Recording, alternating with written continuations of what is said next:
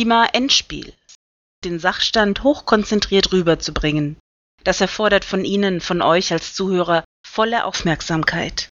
Die Sendung wird wiederholt und ist in der Mediathek von Radio Dreieckland nachhörbar. Das Skript ist erhältlich.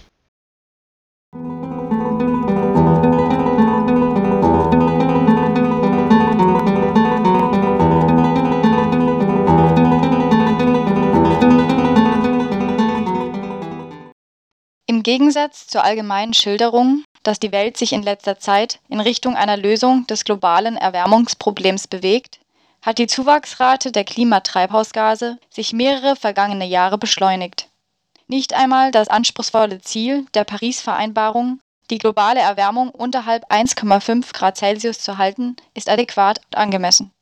Wenn sich die Menschheit wünscht, einen ähnlichen Planeten zu erhalten wie der, auf dem sich die Zivilisation entwickelte, muss die CO2-Konzentration der Atmosphäre auf höchstens 350 ppm reduziert werden, wahrscheinlich noch auf weniger. Wenn die gegenwärtige Überschreitung der CO2-Zielkonzentration nicht beantwortet wird, besteht die Möglichkeit, dass irreversible katastrophale Wirkungen angelegt werden. Zitat von Klimaforscher Jansen. Wie kommen Klimaforscher zur Gewissheit ihrer Aussagen über die Zusammenhänge, aus denen dann Folgerungen abgeleitet werden? Die meisten Daten werden aus indirekten Quellen gewonnen. Das sind unter anderem Daten aus Eiskernbohrungen, Bohrungen im Tiefseesediment, Jahresringe bei Korallen und Bäumen. In der Antarktis wurde Eis bis in 3270 Meter Tiefe geborgen. Es wird auf 900.000 Jahre geschätzt. Ausgewertet sind bisher 740.000 Jahre Klimageschichte. Mit Eiskernbohrungen verfügen die Klimatologen in einer Zeitreihenfolge der Vergangenheit über Proben der Atmosphäre. Über im Eis eingeschlossene Luftbläschen können sie etwa den Gehalt an Treibhausgasen untersuchen. Temperaturen lassen sich aus dem Verhältnis der Sauerstoffisotop 180 zu 160 rekonstruieren. Bei hohen Temperaturen und damit damaliger hoher Gesamtverdunstung war der Anteil an leichten Sauerstoffisotopen 160 niedriger. 160er Sauerstoffisotope verdunsten leichter als das schwere Sauerstoffisotop 180. Was jetzt genauer auszusagen ist, die Erde hat ein Energiebalancesystem, das Verhältnis des Energieeingangs durch Sonnenstrahlung und des Energieabgangs von Wärme in den Weltraum und dazwischen Speichervorgänge, Verstärkung von Emissionen, Wandlungen Wärme. Solche Daten können in Vergleichsrahmen eingesetzt werden, zum Beispiel die Klimabalance in den letzten 12.000 Jahren im Holozän. Bei Überschreitung von Werten der stabilen Holozänperiode zum Beispiel der CO2-Konzentration in der Atmosphäre, im Temperaturanstieg, bei zunehmenden Eisschmelzen, wird dann verglichen mit der noch wärmeren EM-Periode vor etwa 115.000 Jahren.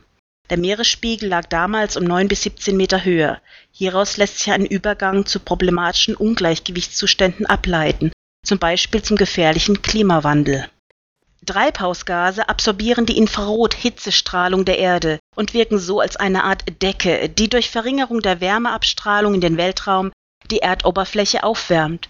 Auch nach 100 Jahren Ozeanoberflächenerwärmung der obersten 2000 Meter sind noch 25 bis 40 Prozent des empfangenen Energieantriebs in der Pipeline. Sogar jährliche Emissionsreduktionen von minus 3 bis minus 6 Prozent pro Jahr würden immer noch CO2-Extraktionen aus der Atmosphäre erfordern, um den Rückfluss von CO2, das sich historisch im Ozean ansammelte, in die Atmosphäre zu kompensieren. Die Erde ist jetzt aus der Energiebalance heraus, was impliziert, dass die Erwärmung noch zunimmt, selbst wenn atmosphärische Treibhausgasbeträge auf dem Niveau von heute stabilisiert sind.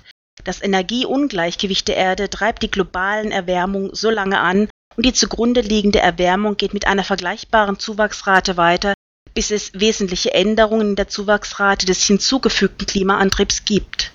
Heute gibt es eine Gefahr, dass die Temperaturanstiege so weit oberhalb dem Holozänniveau auflaufen, dass sogenannte langsame Rückkopplungen aktiviert werden noch im Jahr 2013 wäre möglich gewesen, die globale Temperatur innerhalb von einem Jahrhundert zurückzubringen in den Bereich der Temperatur des Holozäns, wenn es rasche Reduktionen der globalen CO2-Emissionen mit mindestens drei Prozent pro Jahr gegeben hätte und wenn es keinen Nettozuwachs bei anderen Klimawandelverstärkern geben würde und wenn es ein globales Programm für Wiederaufforstung geben würde, landwirtschaftliche und forstwirtschaftliche Anpassungen ausgeführt würden.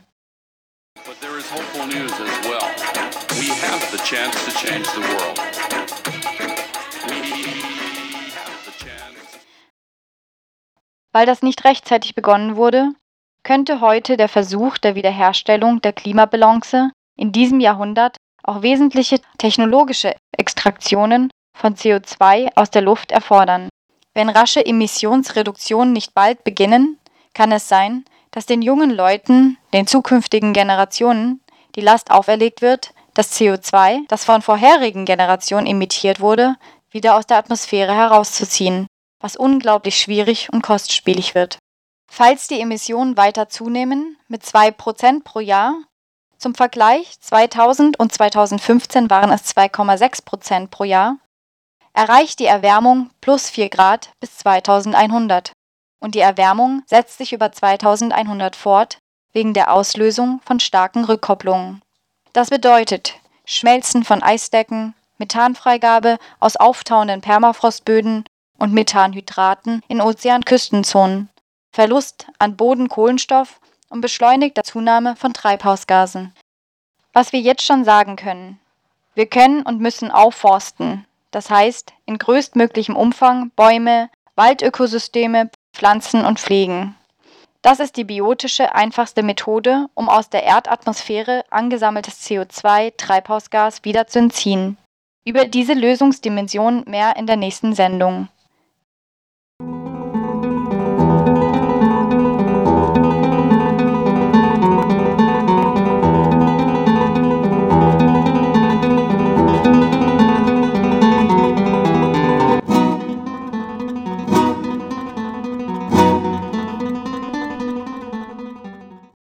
CO2-Extraktion Negative Emission soll große, langfristige Überschreitung der globalen Temperatur über den Holozän-Level rückbilden helfen.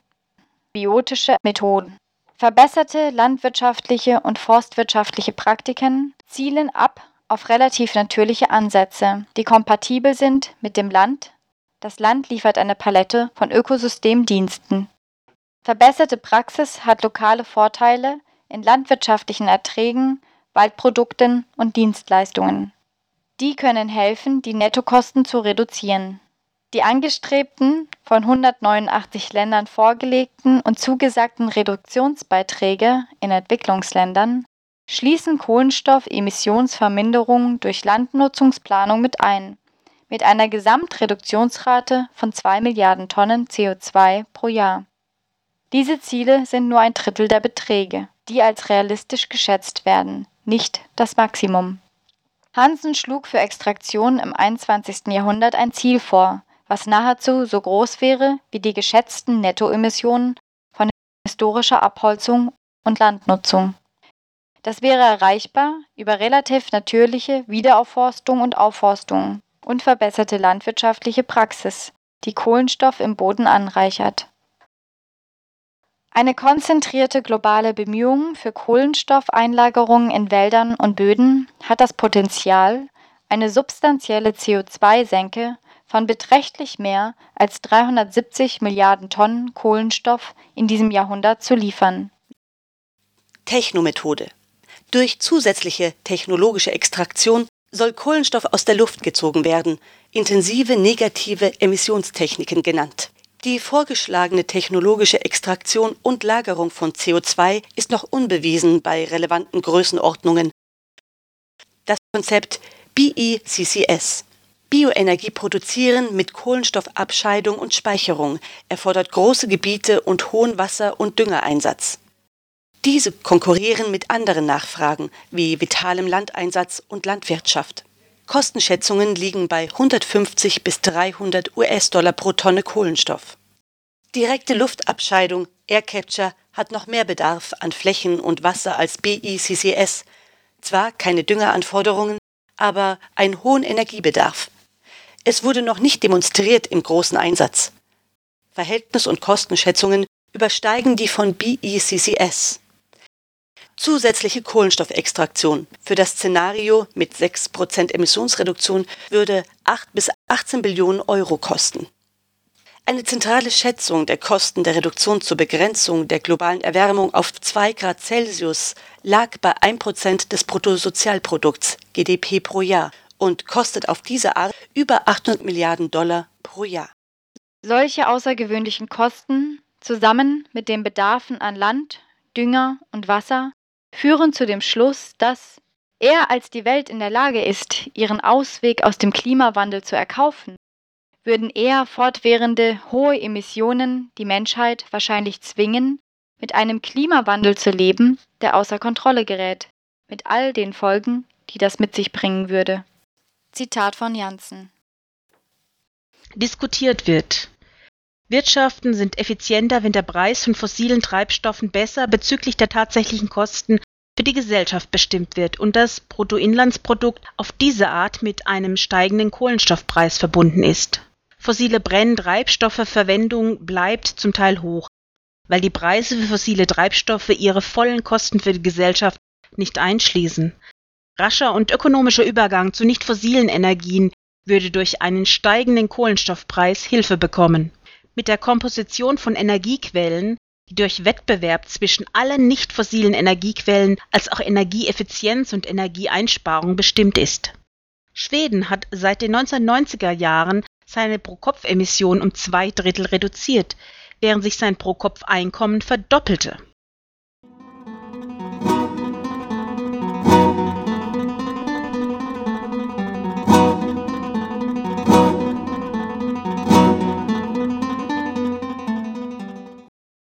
Kühlung und ist attraktiv. Aerosole oder andere Methoden, die das Ausmaß von Sonnenlicht, das von der Erde absorbiert wird, ändern, könnte schneller wirksam sein als der schwierige Prozess, CO2 aus der Luft zu entfernen. Die Forderung ist, besser die klimatischen, ökonomischen, politischen, ethischen, legalen und andere Dimensionen von potenziellen klimatischen Eingriffen zu definieren. Die Möglichkeit von Geoclimate Engineering kann nicht angesehen werden, als dass es die allgemeine Last, die mit den fortwährenden hohen Emissionen durch fossile Treibstoffe auferlegt wird, lindert. Diese Last haben junge Leute und nachfolgende Generationen zu tragen.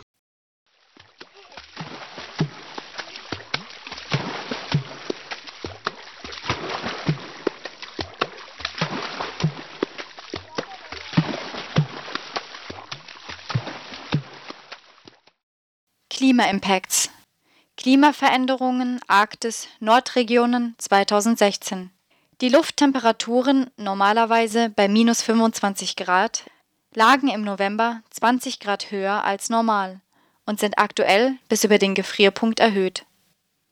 Dies zu einer Zeit des Jahres, wenn die Sonne nicht mehr über dem Horizont erscheint.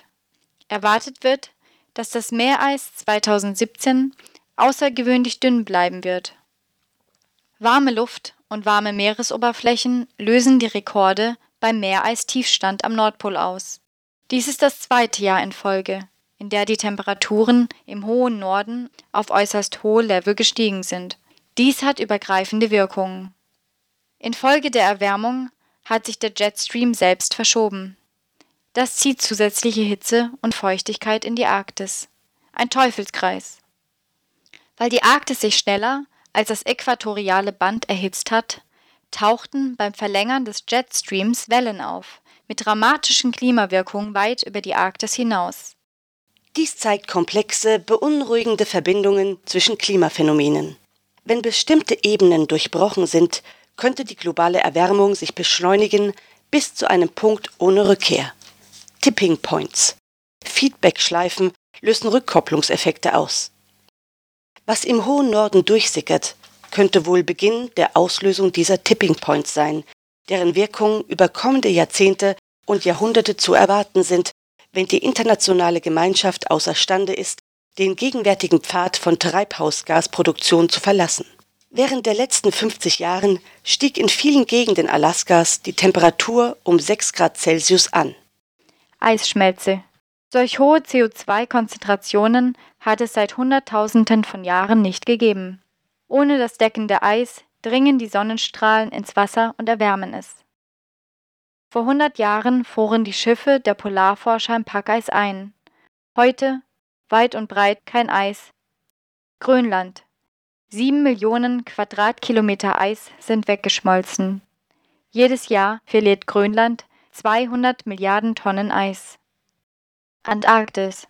In der Westantarktis haben sich seit den 1990er Jahren Eisstücke von der Größe ganzer Länder abgelöst.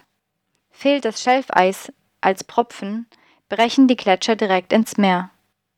Die Eisschelfe fallen auseinander. In fünf bis sechs Wochen zerfiel eine Eisfläche von etwa 3000 Quadratkilometern. Südamerika. Gletscherschmelze. Vor 15 Jahren verschob sich die Grenze eines Gletschers um 6 Meter nach oben. Heute sind es 60 Meter. Diese Wasserspeicher schmelzen schnell. Für Millionen Menschen wird Wassermangel kommen. Sinkende Grundwasserspiegel, Bodenerosion. Auch das Abholzen von Regenwäldern spielt eine Rolle. Asien. Die Gletscher des Himalaya sind die Quellen aller großen Flüsse Asiens. Indus, Ganges, Brahmaputra, Yangtze-Kiang, Mekong, Salwen. Gletscher speichern Wasser des Monsunregens und geben es im Sommer wieder frei. Fast zwei Milliarden Menschen sind abhängig von ihrem Wasser, für die Bewässerung der Felder und für Trinkwasser. Bis 2050 könnten durch die Störung der Monsunbalance mit folgenden extremen Wechseln von Flutkatastrophen, Dürren und Trinkwassermangel mehr als eine Milliarde Menschen betroffen sein.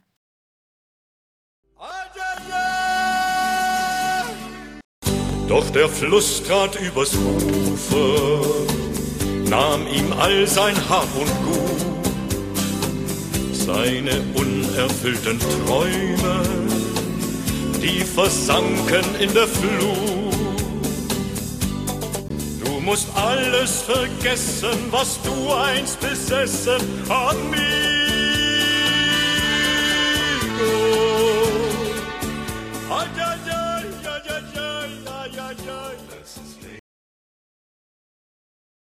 Überflutungen. Bangladesch liegt im Delta von Ganges und Brahmaputra. Seit die Wälder des Himalaya abgeholzt werden, verstärkt sich bei der Schneeschmelze die Strömung. Den Sturzfluten aus dem Himalaya und Wassermassen durch Meeresspiegelanstieg könnten ein Drittel der Landmasse zum Opfer fallen. Millionen Menschen werden aus ihrer Heimat vertrieben. Indien hat einen 3000 Kilometer langen Zaun gebaut, militärisch bewacht gegen Flüchtlinge aus Bangladesch. Zitat Wir können unmöglich Millionen Klimaflüchtlinge aufnehmen. Indien, Uttar Pradesh. Immer öfter treten verheerende Überflutungen auf. Straßen wurden weggeschwemmt, Millionen Menschen aus ihren Dörfern und Häusern vertrieben. Die ganze Ernte war verloren. 100.000 Hektar Reisfelder wurden vernichtet. Indien, Bihar, 2008. Der Fluss Kosi brach im nördlichen Nepal aus seinem Flussbett aus und suchte sich 120 Kilometer weiter östlich einen neuen Lauf. Die Flut tötete Tausende von Menschen, vernichtete die ganze Ernte und machte 3,5 Millionen Menschen obdachlos. Der Klimawandel hat den Monsun verändert. Die Regenzeit ist nicht mehr kalkulierbar. Reisanbau, die einzige Existenzgrundlage, geht bei den Fluten verloren. Das stürzt die Menschen ins Elend. Pakistan 2010 140.000 Quadratkilometer versanken in den Fluten. Eine Fläche 1,5 mal so groß wie Österreich stand unter Wasser. Thailand, Bangkok. Seit 30 Jahren schluckt das Meer jedes Jahr mehr Felder und Straßen. Durch Küstenerosion treibt das Wasser ins Landesinnere. In der Regenzeit staut sich das Wasser und fließt nicht mehr ab. Vor zehn Jahren gab es in einem Vorort von Bangkok Straßen, Autos, Häuser. Die hat das Meer verschluckt. Auch wenn nicht alle Pazifikinseln komplett im Meer verschwinden, viele bewohnbare Küstenstreifen wird es bald nicht mehr geben. Das Wasser steigt mit jeder Flut höher. Tuvalu, ein Fischer. Die globale Erwärmung ist wie ein schleichender Terrorakt von Industrieländern und Ländern, die sich weigern, das Kyoto-Protokoll zu unterzeichnen. Taku ist öfters überflutet. In der ganzen Region gibt es nur ein einziges Rettungsschiff, wir werden alle weg sein, bevor irgendeine Rettungsmannschaft hier eintrifft. Malediven. Das Land der Inseln liegt nur 1,5 Meter über dem Meeresspiegel. Einige Inseln werden verschwinden. wenn der Klimawandel nicht aufgehalten wird. Die Marshallinseln werden in etlichen Jahren unbewohnbar sein. Die Industriestaaten glauben anscheinend immer noch, das Ganze sei ein Problem der Zukunft, aber es ist schon jetzt ein Problem. Zitat Die Leute können nicht einfach ein Stück weiter die Küste rauf oder runter ziehen. Ihre ganze Kultur, ihr Leben spielt sich hier ab. Es ist ihre Welt, die gerade zerstört wird. Viele Länder haben nicht die Ressourcen und Geld und können notwendige Schutzmaßnahmen nicht ergreifen. Bei allem, was sie tun, sollten die Leute über die Folgen nachdenken, ob andere Leute deswegen ihre angestammte Heimat, ihre Lebensgrundlagen verlieren. Viele der Inseln werden durch den Meeresanstieg unbewohnbar. Bis 2100 wird das Meer zwischen 30 cm und 90 cm ansteigen. Darauf aufsattelnde Springfluten werden katastrophal. Durchsetzung von Kompensationsansprüchen ist kompliziert und schwierig. Die Kategorie Klimaflüchtling, Umweltflüchtling ist bis jetzt völkerrechtlich nicht vorhanden. Die Folgen des Klimawandels haben Auswirkungen auf alle Küsten der Erde. 500 Millionen Menschen werden mit dauernden Überschwemmungsrisiken leben. In Indien, Bangladesch, China, Indochina leben jeweils mehr als 20 Millionen Menschen in Gebieten, die bis Ende des Jahrhunderts überflutet sein werden. Bis 2100 könnten steigende Wasserpegel und Küstenstürme die Heimat von 600 Millionen Menschen fluten. Elf der 15 größten Städte der Welt liegen an Flussmündungen oder Küsten. 70 Prozent der Weltbevölkerung leben in Küstengebieten.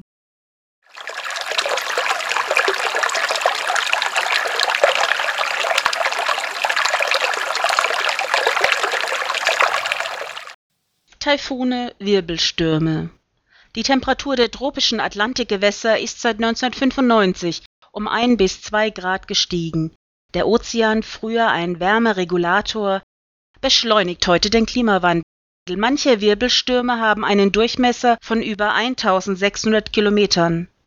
Stürme über den Weltmeeren bauen sich auf mit Geschwindigkeiten über 300 Kilometer in der Stunde. Dürren. Das Klimagleichgewicht war über 12.000 Jahre lang Grundlage menschlicher Entwicklung. Wir sind dabei, das Klimagleichgewicht zu zerstören. Trockenperioden werden immer häufiger. Australien. Die Hälfte des Farmlandes ist bereits von Dürre betroffen. Es gibt erhebliche Wasserprobleme. Derzeit bestehen 20 Prozent der Erde aus Wüstengebieten. In 20 Jahren könnten es 40 Prozent sein. Afrika. Südlich der Sahara, Sahelzone. Die Wüste vergrößert sich jährlich um 5 Kilometer auf einer Breite von 2000 Kilometern.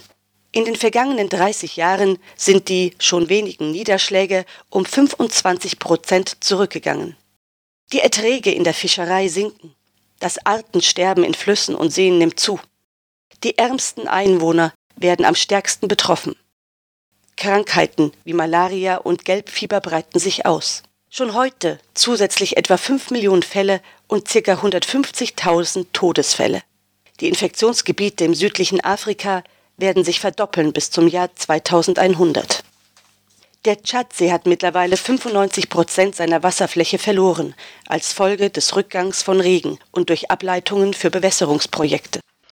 Westafrika. In der Kolonialzeit wurden umfangreich Bäume gerodet.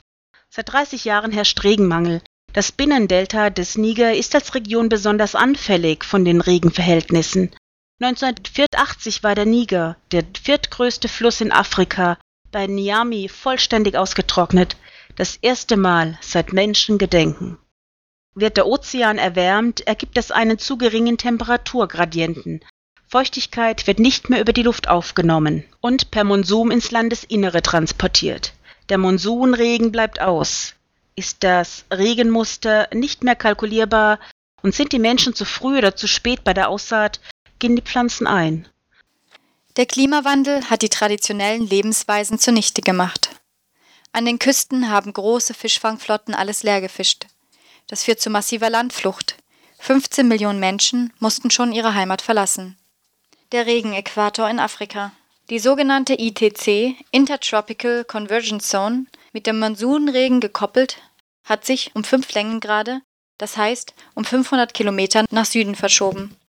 Die Sahelzone, Senegal bis Somalia, sonst von extremer Trockenheit heimgesucht, wird künftig auch plötzliche Sturzfluten erleiden.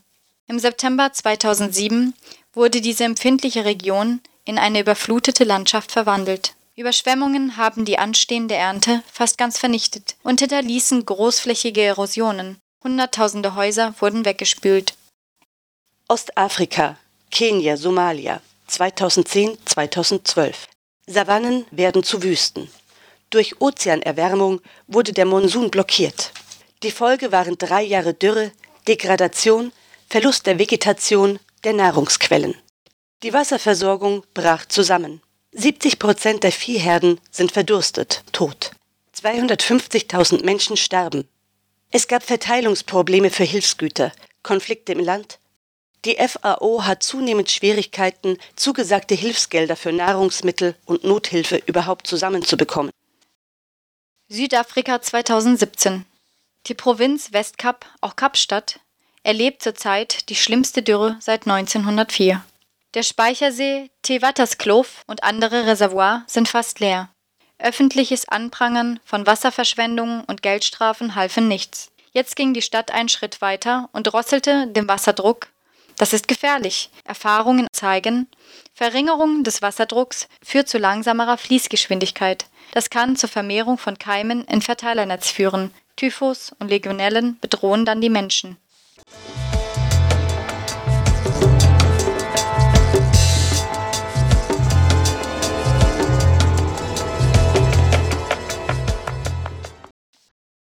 Weltweit werden Kohlenstoffsenken vernichtet. Die Rodung von borealen Wäldern im Norden und von Tropenwäldern am Amazonas und in Südostasien geht immer noch weiter. Fatal. Denn die Bäume entziehen während der Photosynthese der Atmosphäre Kohlendioxid. In jedem Hektar Wald sind etwa 900 Tonnen CO2 gespeichert. Diese Kohlenstoffsenken spielen eine wichtige Rolle bei der Aufgabe der Atmosphäre CO2 zu entziehen. Das wird spätestens ab 2030 überlebenswichtig. Noch 2010 wurden jedes Jahr 130.000 Quadratkilometer Regenwald gerodet. Sobald im Amazonasgebiet 40 Prozent des Waldes gerodet sind, ist der Amazonasregenwald nicht mehr zu retten. Beim Amazonasregenwald in Brasilien wurden die hohen Entwaldungsraten seit 2014 reduziert. Zur Entwaldung und Aufforstung gibt es in der nächsten Sendung einen Schwerpunkt.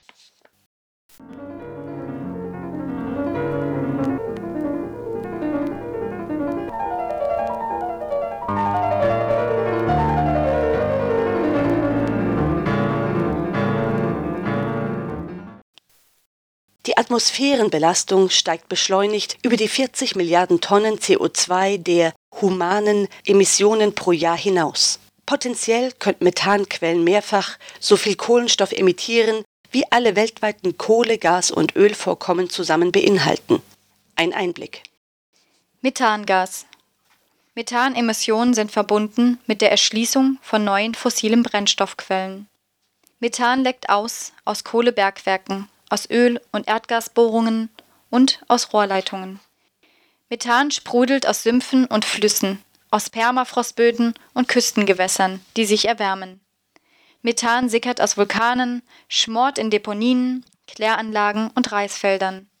Methan wird aus den Eingeweiden von Kühen und Termiten ausgerülpst, wo es von Mikroben erzeugt wird. Wissenschaftler führen etwa ein Sechstel der neueren globalen Erwärmung auf Methanemissionen zurück. Eine Tonne Methan hat über eine 20-jährige Periode ein Potenzial, das 84 bis 87 mal mächtiger ist als Kohlendioxid, das globale Klima zu erwärmen. Über den Verlauf eines Jahrhunderts ist dieses Erwärmungspotenzial immer noch 28 bis 36 mal mächtiger als CO2. Gasflaring. Bei der Ölförderung kommt direkt Methan aus dem Boden. Weltweit werden von großen Ölkonzernen beim Abfackeln jährlich mehrere hundert Millionen Tonnen CO2 und Millionen Tonnen Rußpartikel in die Atmosphäre abgeladen. Ruß landet auf dem Eis der Arktis. Er könnte für 50 Prozent der Erwärmung der Arktis verantwortlich sein. Es geht auch anders. Ecuador hat es vorgemacht. Dieses Methangas auffangen und zu nutzen, ist mit mobilen Aggregaten einer finnischen Firma möglich und würde sich schon nach zwei bis drei Jahren bezahlt machen. In letzten Jahren wurden Methangas-Hotspots über Satellitenaufnahmen an überraschenden Stellen festgestellt. In ländlichen Teilen von North Dakota, Texas, Colorado, in der Viereckenregion in den USA. Das Satellitenprogramm beobachtete eine Methanwolke von der Größe von Delaware, das größte Methanüberschussemissionsfeld in Nordamerika, das je von einem Satelliten wahrgenommen wurde.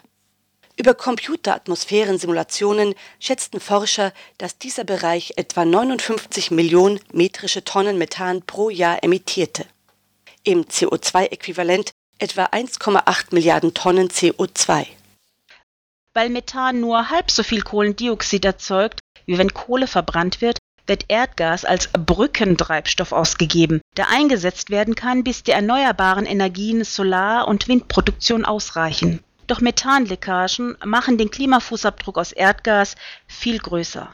Methan mag bei der Verbrennung sauberer sein, doch wenn es direkt in die Atmosphäre freigegeben wird, ohne verbrannt zu werden, ist es 30 bis 80 mal stärker klimawirksam als Kohlendioxid. Um einen unmittelbaren Klimanutzen von Erdgas zu erreichen, dürfte die sich summierende Leckage nicht mehr als 3,2 Prozent der Produktion betragen. Wenn die Leckage darüber liegt, überwiegt die von durchgesickertem Methan verursachte zusätzliche Erwärmung den potenziellen Nutzen. Zwischen 2009 und 2011 waren die Methankonzentrationen so hoch, dass das Tempo des Leckabflusses auf etwa 10 Prozent geschätzt wurde. Nach einer Metastudie über 200 Studien berichtete das Forschungsmagazin Science Anfang 2014, dass die EPA Environmental Protection Agency US-Umweltschutzbehörde den Methangasausstoß in den USA seit 20 Jahren um ein bis drei Viertel zu gering angegeben habe, sowohl den aus natürlichen Quellen als auch den aus Lecks in Förderanlagen und Pipelines. Die Techniker führen das Problem auf einen Sensorenausfall aufgrund Fehler in der Software zurück. Jeder Messgerät-Sampler ist mit zwei Sensoren bestückt. Einer, der Erdgaskonzentrationen von weniger als 5% wahrnimmt, und einer, der Konzentration über 5% wahrnimmt. Wenn Konzentrationen über 5% zunehmen, sollte das System durch Wechsel vom ersten Sensor zum zweiten antworten. In solchen Fällen scheiterte aber das System, sodass der Sampler fälschlicherweise die niedrigere Messung sogar in der Gegenwart des hohen Methangehalts ausgab. Die EPA bittet um mehr Beweise. Methan und arktischer Permafrost.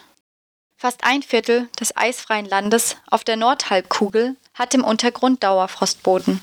Das entspricht etwa 60 Millionen Quadratkilometern. Wissenschaftler schätzen, dass fünfmal so viel Kohlenstoff in eingefrorenen arktischen Böden gespeichert ist, wie von allen menschlichen Aktivitäten seit 1850 emittiert wurde. Wenn die kohlenstoffreiche eingefrorene Erde des Permafrostboden warm genug wird, nimmt die mikrobielle Aktivität zu. Das Auftauen öffnet auch neue Pfade, durch die ältere Methanproduktionen des lang von Gletschern und Erdschichten eingefangenen geologischen Methans durchsickern können. Wir wissen, dass Dauerfrostböden sich sogar schneller aufwärmen als die Arktislufttemperaturen, um 2,7 bis 4,5 Grad Celsius in den letzten 30 Jahren. Arktische Regionen emittieren Methan noch lange, nachdem die Oberflächenböden im Winter einfrieren. Die meisten Klimamodelle nehmen für den Winter praktisch keine arktischen Methanemissionen an. Die Schlüsselannahme in den Modellen braucht Aktualisierung. Nordpolarmeer. Radarbeobachtungen zeigen zunehmende Methanblasen aus der Tiefe des Meeres. Alaska. Es gibt Videos im Internet, in denen Wissenschaftler methanreiche Seen anzünden. Permafrostboden in Sibirien. Die Kombination von flach unter der Erde liegenden Methankammern unter dünnem Permafrostboden ist ein Problem. Häufig handelt es sich um Gasvorräte, die sich über viele Millionen Jahre unterhalb der Erdoberfläche gebildet hatten. Megaslumps nennen Geomorphologen bizarre Gasblasen, die die Oberfläche des Bodens verschieben. Wie eine Gummifläche wabert der Boden auf und nieder. Auf der südlich von Beli gelegenen Jamal-Halbinsel und Gydian-Halbinsel liegen mehr als 7000 solcher Gasblasen unter der Erde. Wenn eine explodiert, könnte dies eine Kettenreaktion auslösen, durch die zunächst unterirdische Tunnel und dann Krater in der Erde entstehen. Der Batagaika-Krater frisst sich durch die nordostsibirische Taiga, jährlich zwischen 10 und 30 Metern. Der Permafrostboden hat sich in den vergangenen 20 Jahren in einer Tiefe von 20 Metern um etwa 2 Grad Celsius erwärmt. Indem die Erdoberfläche absinkt, setzt dies einen Prozess in Gang, der Treibhausgase wie Methan und Kohlendioxid freisetzt. Die Krater werden zu klimatischen Zeitbomben. Methangase in Flüssen und Seen haben ebenfalls relevanten Anteil am Ausstoß von Klimagasen. Brasilien. Forscher schätzen, dass aus Flüssen und Stauseen jährlich gut 100 Millionen Tonnen Methan entweichen. Methangashydrat. In den kalten Tiefen des Ozeans können Erdgas und Wasser sich in Eis vermischen. Diese eingefrorenen Gasablagerungen treten unter bestimmten Druck- und Temperaturbedingungen überall auf der Welt auf, hauptsächlich entlang der Ränder von Kontinenten. 3,5 Prozent von Gashydraten tritt in Tiefen auf, wo Erwärmung des Meereswassers bewirken kann, dass das Methanhydrat zusammenbricht. Methangas emittiert, das hochsprudelt. Es wird angenommen, dass mehr Energie unter Wasser in Gashydraten gespeichert wird als in allen anderen fossilen Brennstoffquellen zusammen. Jährlich werden etwa 600 Millionen Tonnen Methan emittiert. Nordwestküste, USA. Gewaltige Mengen Methanhydrate im Pazifik beginnen zu tauen als Folge des Klimawandels. Riesige Methanhydratvorkommen in etwa 500 Metern Tiefe beginnen sich aufzulösen. Ochotskisches Meer zwischen Russland und Japan. Sämtliche Messungen der letzten 40 Jahre und die Temperaturentwicklungen wurden analysiert. Das seit längerer Zeit sich aufheizende Wasser wird durch die Strömungen bis vor die US-amerikanische Küste getrieben, wo sich eine Wärmezone bildet. Jedes Jahr wird vor der Küste von Washington so viel Methan freigesetzt wie bei der Deepwater Horizon Ölkatastrophe.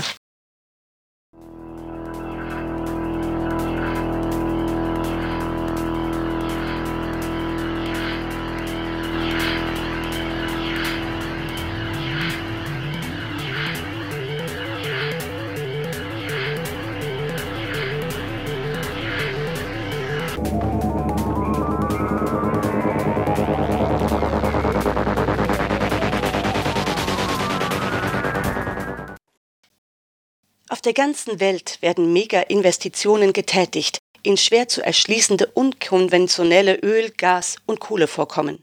Die fossile Industrie hat Reserven in ihren Geschäftsbüchern, mit denen sie mehr als fünfmal so viel fossile Brennstoffe auf den Markt bringen kann, wie die Erdatmosphäre noch aufnehmen kann.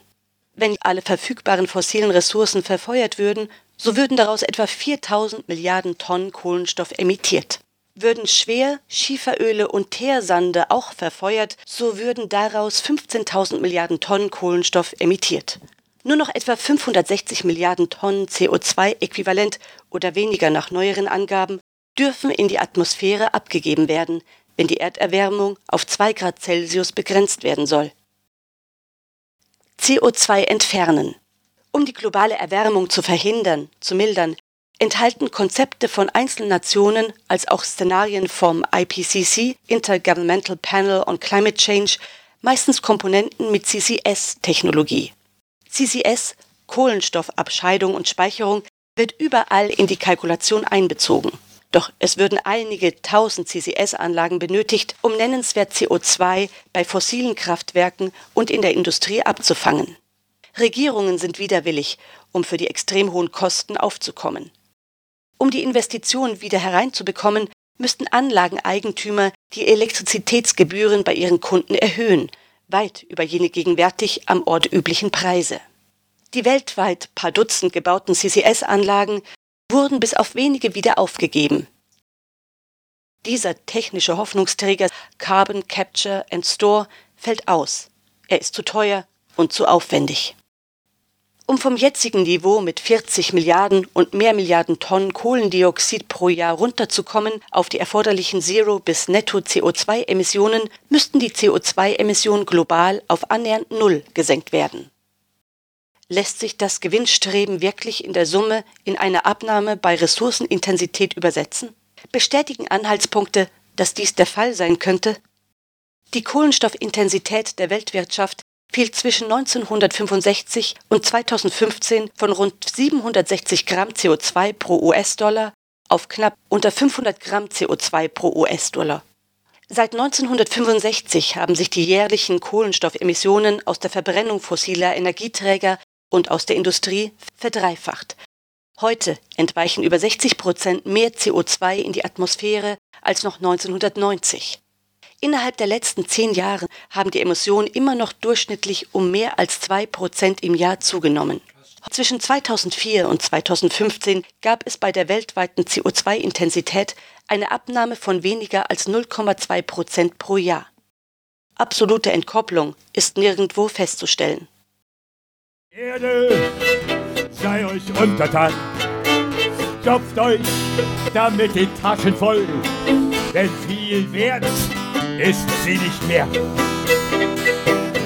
Haut die verdammten Wälder ab, für Auto und für Landebahnen, denn ihr sollt mit meinem Segen ins Paradies der Hölle fahren.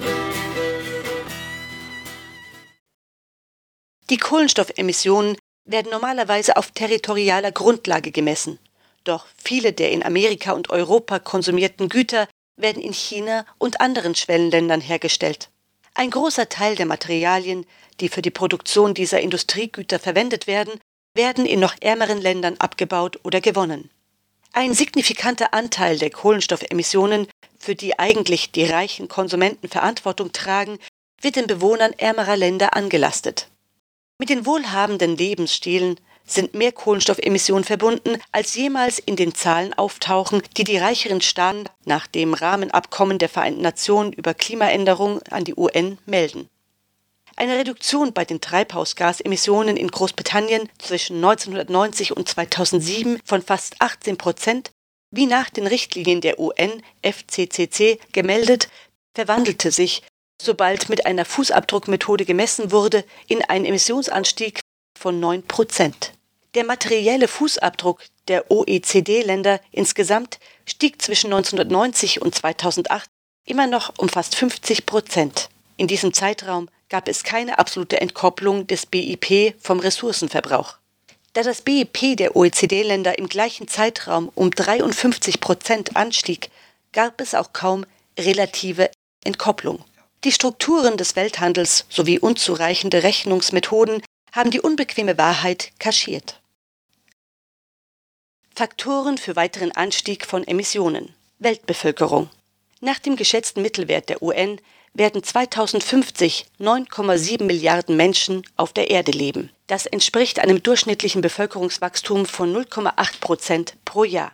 Würde das globale Pro-Kopf-Einkommen um 1,3 Prozent wachsen und die globale Kohlenstoffintensität mit der gleichen Rate abnehmen, welches entspricht 0,6 Prozent pro Jahr wie seit 1990, dann würden die Kohlenstoffemissionen um jährlich 1,5 Prozent steigen.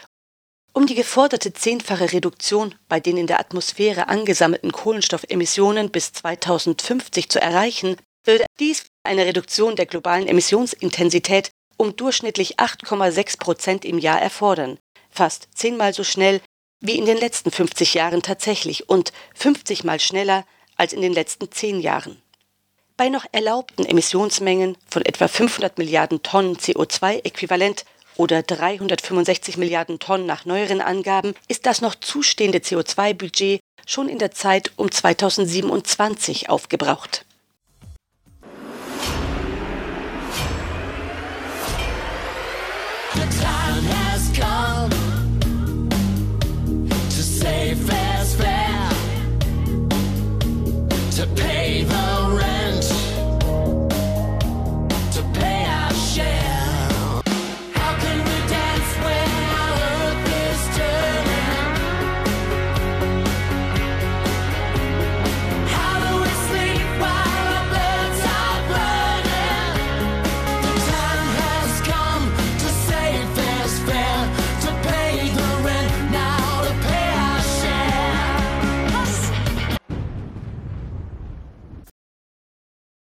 Peak Zero Emissionen heißt Null Emissionen muss vorverlegt werden. Alles hängt davon ab, wie schnell sich die Emissionen senken lassen. Würden wir gleich damit anfangen und bis zum Jahr 2050 eine etwa lineare Reduktion in Richtung 3,6 Milliarden Tonnen CO2 erreichen, wäre das mit dem Ziel verbundene Kohlenstoffbudget schon im Jahr 2025 aufgebraucht und während der späten 2020er und frühen 2030er Jahre müssten wir aus der Atmosphäre Kohlenstoff entfernen, mit einer Rate von rund 25 Milliarden Tonnen CO2 pro Jahr. Das ist hochspekulativ bzw. fast unmöglich. Derzeit reißen wir in die völlig falsche Richtung. Emissionen und Ressourcenverbrauch fallen nicht, sie steigen. Ökonome und Politiker setzen weiterhin auf Wachstum. Es besteht der verbissene Glaube, Technik könne uns aus der Krise katapultieren. Zitat Warum sich verpflichtet fühlen, CO2-Emissionen zu verringern, wenn es bessere technische Lösungen gibt? Davon, ob es den Industrienationen gelingt, ihre Emissionen noch in diesem Jahrzehnt um 8 Prozent pro Jahr zu senken, davon hängt es ab, ob wir das im nächsten Jahrzehnt von Schwellenländern wie China oder Indien auch verlangen können. Davon wiederum hängt ab, ob die Menschheit innerhalb eines gemeinsamen CO2-Budgets bleibt, das eine 80-prozentige Chance bietet, die Erderwärmung unterhalb einem wissenschaftlich belegten, von unseren Regierungen als unannehmbar gefährlich bezeichneten Niveau zu halten. Wir haben aber nicht noch ein paar Jahre Zeit, um die Veränderungen, die wir haben wollen, zu diskutieren. Und wir können uns nicht mit dem einen oder anderen Teilerfolg zufrieden geben. Die Alternative ist nicht, dass der jetzige Zustand so bleibt. Wenn sich die Entwicklung weiter zuspitzt zu einer Atmosphäre kollektiver Panik, in der wenig Zeit für ruhiges Nachdenken bleibt, wird es zu dem Einsatz von hochriskantem Geoklima-Engineering kommen. Die Schwierigkeit, die atmosphärische CO2-Konzentration auf 350 ppm oder weniger herunterzubringen, bringt die Angelegenheit von entschlossenem Klimaeingriff hervor, auch Geoklima-Engineering genannt. Größte Aufmerksamkeit erhält SRM, Sonnenstrahlungsmanagement. Schwefelsäurepartikel in die Stratosphäre sprühen, was Schwefelsäure-Aerosole erzeugt. Die sollen die kühlende Wirkung vulkanischer Aerosole haben. Die Sonne dimmen. Mit einigen tausend Flugzeugen, die Chemiepartikelstreifen in die Stratosphäre ziehen, soll ein milchiger Zustand erzeugt werden, der die Sonneneinstrahlung abblenden soll. Je nach Abschirmungsverfahren und wie intensiv angewendet, würde ein dauernder Nebelschleier die Erde umhüllen. Ein blauer Himmel würde der Vergangenheit angehören, sagt Naomi Klein. The order is given, they move down the line. Mothers and fathers back home, they will cry.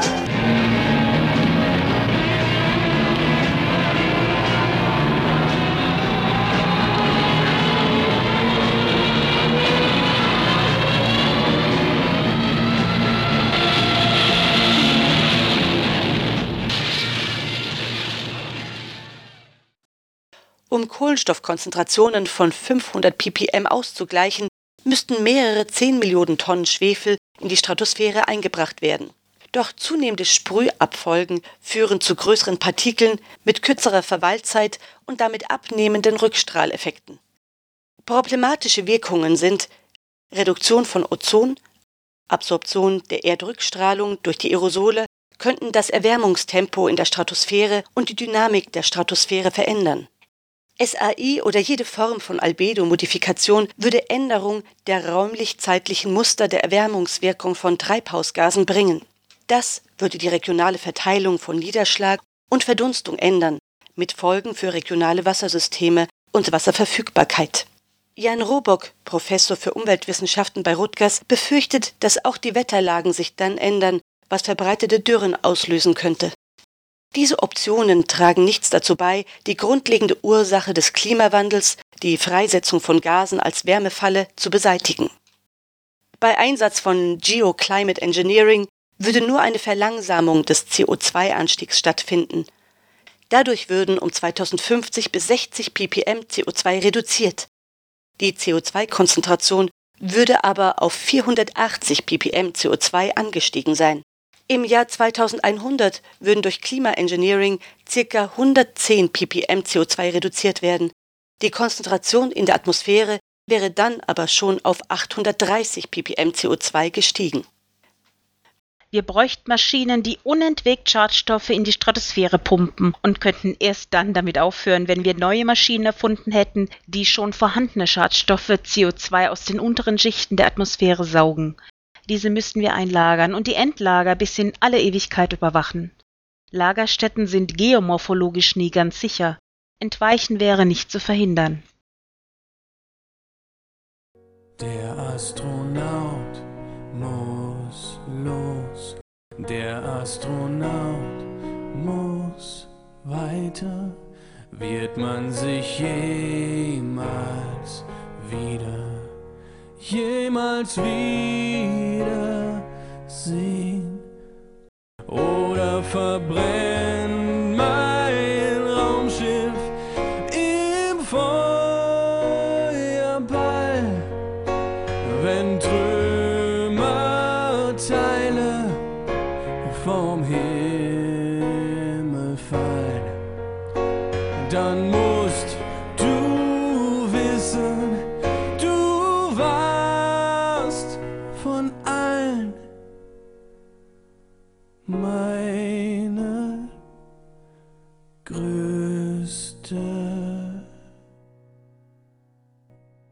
Zur Sendung wurden unter anderem verwendet.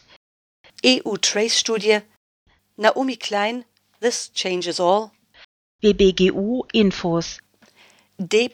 Tanuro, Klimakrise, Tim Jackson Wohlstand ohne Wachstum 2016 Upgrade, Schellenhuber Selbstverbrennung, Hansen Negative Emissionen sind nötig, die Last wird der jungen Generation, zukünftigen Generationen aufgeladen. Anregungen, Anmerkungen, Dialog sind erwünscht. klima.erde.freenet.de In der nächsten Sendung werden Lösungsbeiträge beleuchtet. Biotischer CO2-Entzug durch umfangreiche Bewaldung und Wiederaufforstung. Wälder haben die größte Kohlenstoffdichte oberirdisch. Aufforstung ist technisch die einfachste Methode für Treibhausgas entfernen. Vergangene, gegenwärtige Regenwaldvernichtung und Ansätze und Maßnahmen zur Verhinderung.